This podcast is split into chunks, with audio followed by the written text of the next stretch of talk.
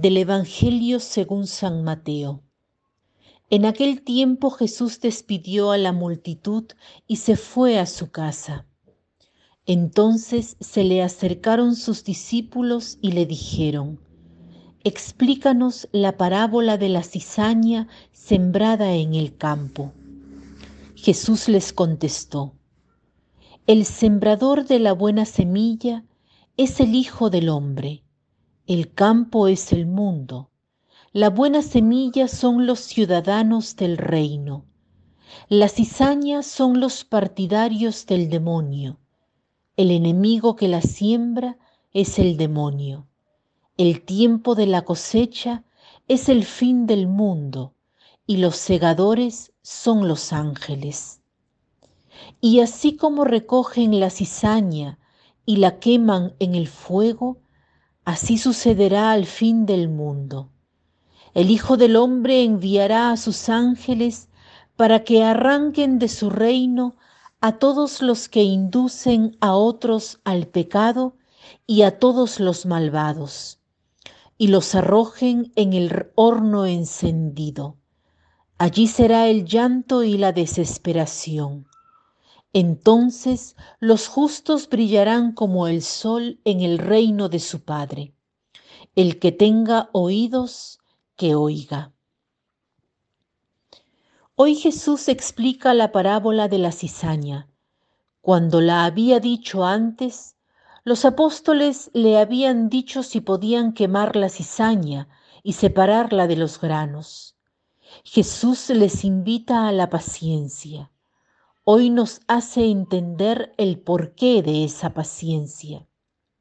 Hay distintos motivos ante todo porque la cizaña y el grano tienen las raíces entrelazadas y al arrancar unas se arrancan a las otras.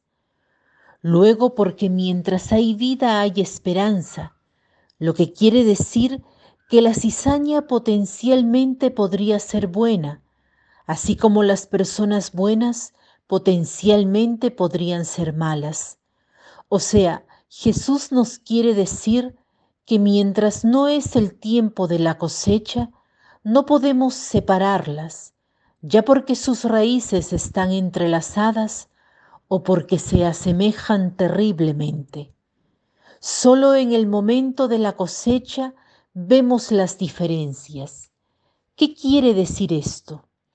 Que frecuentemente albergamos bien y mal en nosotros entre las personas malas y las personas buenas no hay mucha diferencia, porque en las buenas hay algo de mal y en las malas hay algo de bien. Pero con el paso de la vida elegimos, siendo más malos o más buenos. Es entonces cuando se ven las diferencias. El grano se distingue de la cizaña cuando está maduro, porque es rubio, porque está inclinado, ya que está cargado de granos. En cambio la cizaña se queda verde y se queda derecha porque no tiene frutos, no está llena de semillas. Es entonces cuando se ve bien la diferencia. Sucede lo mismo entre las personas buenas y las personas malas. Más pasan los años, más se ve la diferencia, incluso físicamente. Las personas afianzadas en el mal poseen un físico marcado por el vicio. Hay personas vulgares, viciosas, alcohólicas, desenfrenadas, y se ve que eso se imprime en el rostro, en el modo de caminar, el pecado se ve en ellos. Por otro lado, hay personas en las que habita la gracia, poseen un aspecto gentil, tierno. Hagamos hoy el propósito de valorizar las pequeñas acciones, los pequeños gestos, para determinarnos siempre más por el bien, porque al final de nuestras vidas se verá verdaderamente la diferencia. Entonces se asomarán las buenas acciones que habremos hecho.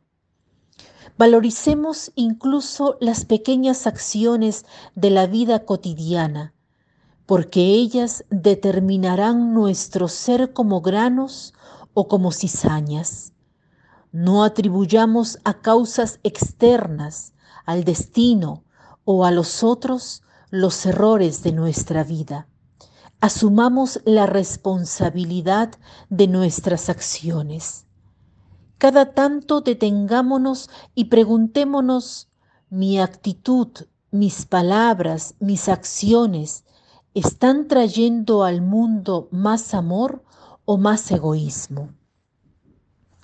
Para terminar, cito una frase que decía siempre Pier Giorgio Frassati, un joven que murió testimoniando los valores del Evangelio.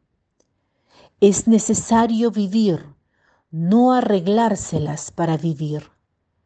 Es necesario vivir, no arreglárselas para vivir.